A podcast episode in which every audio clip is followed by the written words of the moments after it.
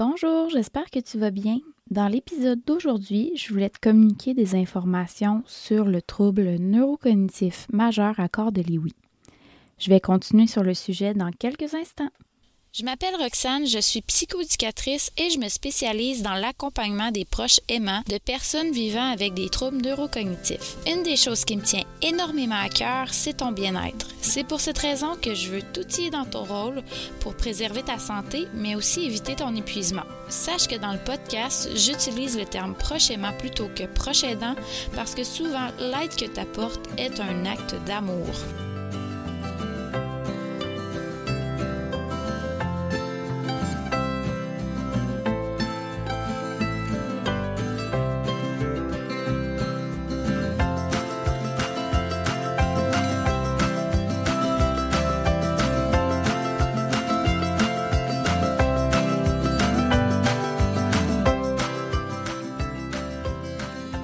Pas si tu vas l'entendre dans ma voix, mais je suis vraiment toute énervée. C'est mon premier épisode à tester mon nouveau micro, mon nouvel équipement. Je me suis mieux équipée parce que j'ai plusieurs projets en tête, puis ça va être plus facile pour moi de les accomplir avec un matériel qui était un peu plus de qualité. Donc, je te dirais aussi que ça va être plus pratique d'avoir un micro au bout d'un support plutôt que d'essayer d'ajuster la hauteur d'un micro avec une pile de livres. C'est un peu plus précis comme ça. Et finalement, ben, je suis une personne qui gigote pas mal quand je suis assise sur ma chaise. Euh, donc, de faire des enregistrements debout, ça me permet de bouger, ça me permet aussi de mieux gérer mon énergie puis mon stress. Donc, ça se peut que tu perçoives aussi un changement au niveau du son de l'enregistrement. Sur ce, ça fait quand même plusieurs fois que je te dis que je vais te faire des capsules sur les différents types de troubles neurocognitifs majeurs. Pourquoi? Ben parce que d'être informé sur les différents troubles peut t'amener à mieux comprendre ce qui se passe dans ton quotidien en tant que prochainement.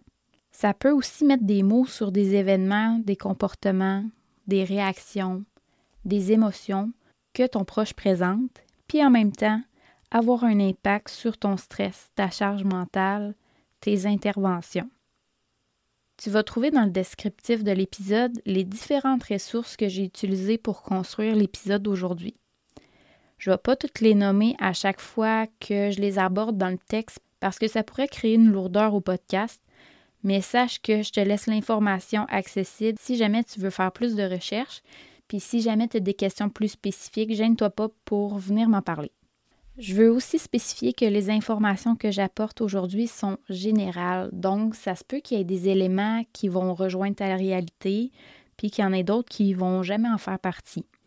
J'entrerai pas dans le détail de tout le trouble neurocognitif majeur, mais ce que je te conseille de faire, c'est que si après l'épisode tu as encore des questionnements, tu peux soit les aborder avec ton médecin, ou même aller voir euh, des organismes communautaires comme la Société d'Alzheimer de ta région ou même venir me les poser comme je t'ai mentionné tantôt. Avant de débuter, je voulais aussi spécifier que d'autres termes sont utilisés pour parler des troubles neurocognitifs majeurs à corps de Lewy. Certains vont utiliser les termes maladie à corps de Lewy, tandis que d'autres vont utiliser les termes démence à corps de Lewy. Comment tu peux te retrouver dans ces appellations-là? En fait, la maladie à corps de Lewy, ça serait la forme précoce des troubles neurocognitifs majeurs à corps de Lewy. Et comment déterminer si ton proche est au stade de la maladie ou au stade du trouble neurocognitif majeur à corps de Lewy? Eh bien, ça va être avec ton médecin ou un spécialiste de départager les deux selon son évaluation en fonction de l'évolution de la maladie l'intensité des atteintes cognitives et l'impact aussi au niveau de l'autonomie de ton proche. Comme je t'ai déjà mentionné dans d'autres épisodes, le terme démence, c'est un synonyme des troubles neurocognitifs majeurs. Mais il est de moins en moins utilisé au Québec parce qu'il y a un effet qui est péjoratif. Mais comme il est encore utilisé, je crois que c'est quand même important que tu saches l'information. Pour ma part, dans l'épisode, je vais utiliser les termes troubles neurocognitifs majeurs à corps de Lewy. Bon, OK. C'est assez les spécifications. Aujourd'hui, entrons dans le vif du sujet. Donc, comment est-ce qu'on peut définir ce trouble? En fait, c'est un peu un mélange entre la maladie d'Alzheimer et la maladie de Parkinson. C'est que dans le cerveau de ton proche, il y a une accumulation de corps de Lewy un petit peu partout qui va amener diverses perturbations. Il va avoir des atteintes au niveau de la motricité, qui se situe au centre de son cerveau. Ces symptômes-là sont rattachés à la maladie de Parkinson. Et ses fonctions cognitives, qui se situent plus à la surface de son cerveau, sont ou seront aussi atteintes, dont la mémoire, comme la maladie d'Alzheimer. Au niveau de son historique, en fait, c'est un trouble qui a été identifié dans les années 1912 par Frédéric H. Lewy.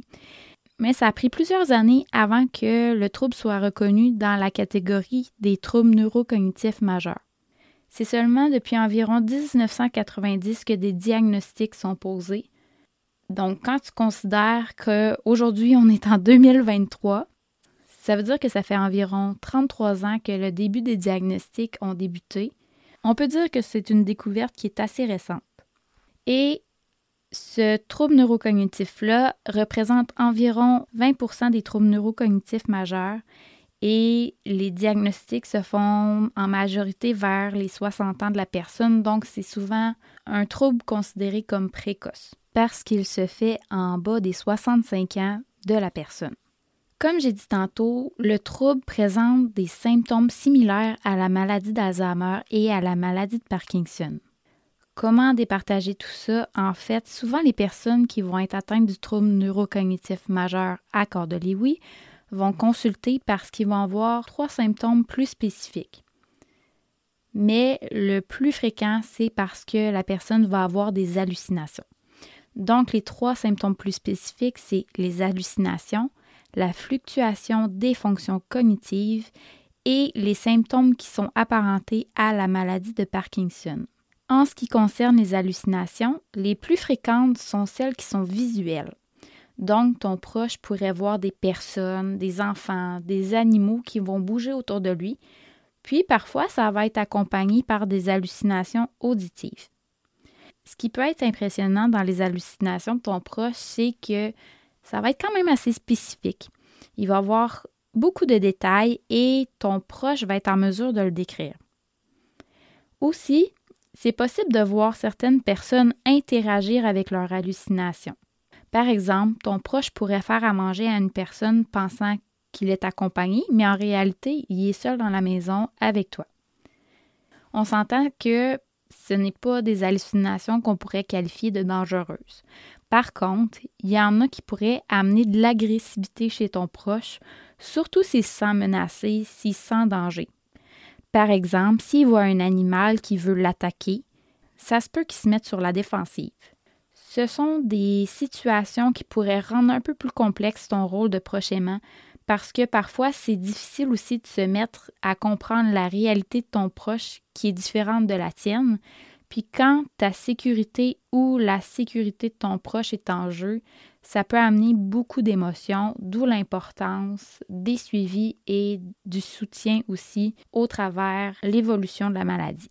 Les idées délirantes peuvent aussi être présentes. Par exemple, ton proche pourrait penser que ton voisin le vole, penser que son conjoint est infidèle, penser que la belle-sœur manigance contre lui, ce type de symptômes-là va être présent assez rapidement dans le trouble neurocognitif majeur à corps de Lewy comparativement à la maladie d'Alzheimer, qui vont se présenter à force que la maladie s'installe, évolue.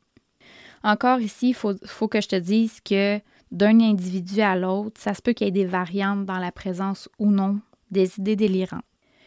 Pour ce qui est de la fluctuation des fonctions cognitives de ton proche, elles vont se faire peut-être au niveau du comportement, du langage, de l'attention, de sa concentration, et elles peuvent se faire rapidement dans le même 10 minutes, dans les mêmes heures ou les mêmes jours ou d'un jour à l'autre.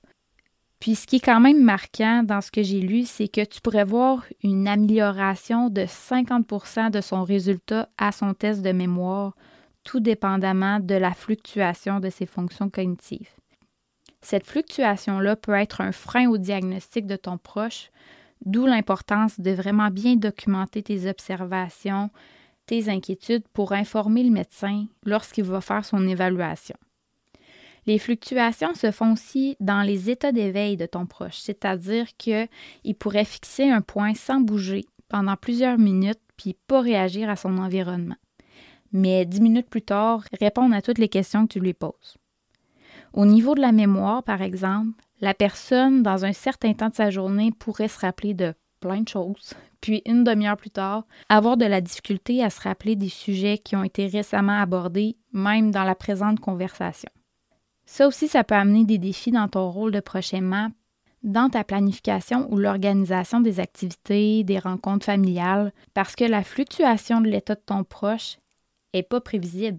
D'où l'importance de ne pas prévoir des activités trop d'avance et d'informer l'entourage de ton proche des symptômes qui sont présents pour qu'il comprenne un peu plus ses réactions puis qu'il y ait moins de jugement aussi par rapport à ton proche, moins de honte lorsque tu fais des sorties. Pour ce qui est des symptômes qui sont apparentés à la maladie de Parkinson, en fait, c'est au niveau moteur que ça va se présenter, donc une rigidité dans ses mouvements, une lenteur dans ses mouvements, des contractions musculaires qui vont être répétitives et involontaires. Il y a d'autres symptômes aussi que cette triade-là, dont le trouble du sommeil. Ils vont se présenter chez ton proche comme un sommeil agité. Ton proche pourrait donner des coups de poing, des coups de pied, se lever la nuit. C'est vraiment une perturbation de son sommeil et du tien. Cette agitation-là va augmenter les risques de chute en bas du lit. Donc, ce serait quand même important d'assurer la sécurité de ton proche dans ses mouvements nocturnes. De plus, comme il gigote, il peut te frapper. Donc, il faut s'assurer de ta sécurité physique aussi, parce que si c'est ton conjoint, ta conjointe qui est atteint, ben ta santé physique et mentale peut être mise en jeu si tu ne dors pas et si tu te fais donner des coups aussi. Donc, c'est important de vraiment t'assurer de ta sécurité à toi dans tout ça aussi. Il y a des questions qui pourraient peut-être t'aider aussi dans ta réflexion, mais est-ce que d'avoir deux lits dans la même chambre pourrait être possible?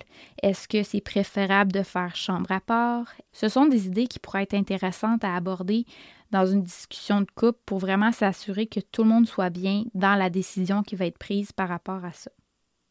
Un autre des symptômes possibles, c'est la perte d'odorat partielle ou complète. Il y a quand même une diversité des symptômes qui pourraient être présents chez ton proche, mais ce qui démarque ce trouble neurocognitif-là des autres, c'est vraiment les hallucinations qui sont présentes dès le début de la maladie. Et avec ça, il pourrait y avoir aussi des symptômes d'anxiété et de dépression à surveiller. Pour ce qui est des traitements comme la maladie d'Alzheimer, le trouble neurocognitif majeur à corps de Lewy n'a pas de traitement curatif. C'est vraiment des traitements qui vont être préventifs pour alléger certains symptômes qui sont présents. Donc, pour ce qui est de la mémoire, les médicaments utilisés vont être les mêmes que ceux de la maladie d'Alzheimer. Et ceux-là qui sont en lien avec la motricité de ton proche, ça va être les mêmes que ceux de la maladie de Parkinson. Par contre, les traitements doivent se faire avec minutie et un bon suivi parce que les impacts de la médication peuvent être assez significatifs si la dose n'est pas adéquate. Par exemple, si les symptômes moteurs sont significatifs chez ton proche et qu'avec le médecin, vous décidez de faire un traitement pour contrer le déficit de dopamine, ben oui, ça peut avoir un impact positif. Ça va aider ton proche à avoir moins de raideur, un meilleur équilibre, une plus grande fluidité dans ses mouvements, mais faut être attentif parce que ça peut aussi avoir comme effet d'augmenter l'intensité et le nombre d'hallucinations chez ton proche et aussi augmenter son risque de chute parce que ça a un impact sur la tension artérielle de ton proche. Un autre exemple, si jamais les hallucinations sont très présentes et que vous décidez avec le médecin de prendre un traitement pour diminuer ces hallucinations-là, il faut être attentif aux réactions de ton proche parce que le traitement peut amener des plus grandes problématiques au niveau des symptômes moteurs. Aussi, le trouble neurocognitif à corps de Lewy amène une hypersensibilité aux antipsychotiques. Les, répercussions que ça peut avoir chez ton proche, en fait, c'est que l'évolution de la maladie pourrait se faire plus rapidement parce qu'elle peut amener chez ton proche des contractions musculaires, des spasmes musculaires, des perturbations de son état de conscience, encore là une augmentation des chutes, une désorganisation de sa pensée, une immobilité et même des complications qui peuvent entraîner la mort. Donc c'est vraiment à prendre avec sérieux et de vraiment avoir un suivi très serré pour s'assurer de la santé et la sécurité de ton proche. Quand on décide de donner un médicament à un proche, il faut aussi évaluer l'objectif dans tout ça. Si ton proche a des hallucinations, mais que finalement, il met en danger personne, est-ce que c'est nécessaire de lui donner de la médication? Est-ce que l'hallucination lui apporte des stress ou non? Est-ce qu'il est agressif ou non? C'est qui que ça dérange, ces comportements-là? Donc, c'est vraiment de voir le, les impacts positifs et négatifs du médicament en tant que tel. Donc, j'ai abordé quand même plusieurs aspects en lien avec le trouble neurocognitif majeur accord de Lewy. Je sais que ça peut faire beaucoup d'informations en un seul épisode, donc, comme je t'ai dit tantôt, je t'ai mis des liens que tu peux trouver, des informations sur le sujet, euh, qui sont un peu plus spécifiques aussi parce que c'est sûr que je voulais pas rendre ça trop lourd non plus dans tes oreilles. Et je t'ai mis aussi des vidéos de Santé Canada que je trouvais assez intéressantes. Il y a aussi des astuces en lien avec la communication et les activités de la vie quotidienne. Donc, si jamais tu veux en savoir plus, ça pourrait être des choses pertinentes à aller voir.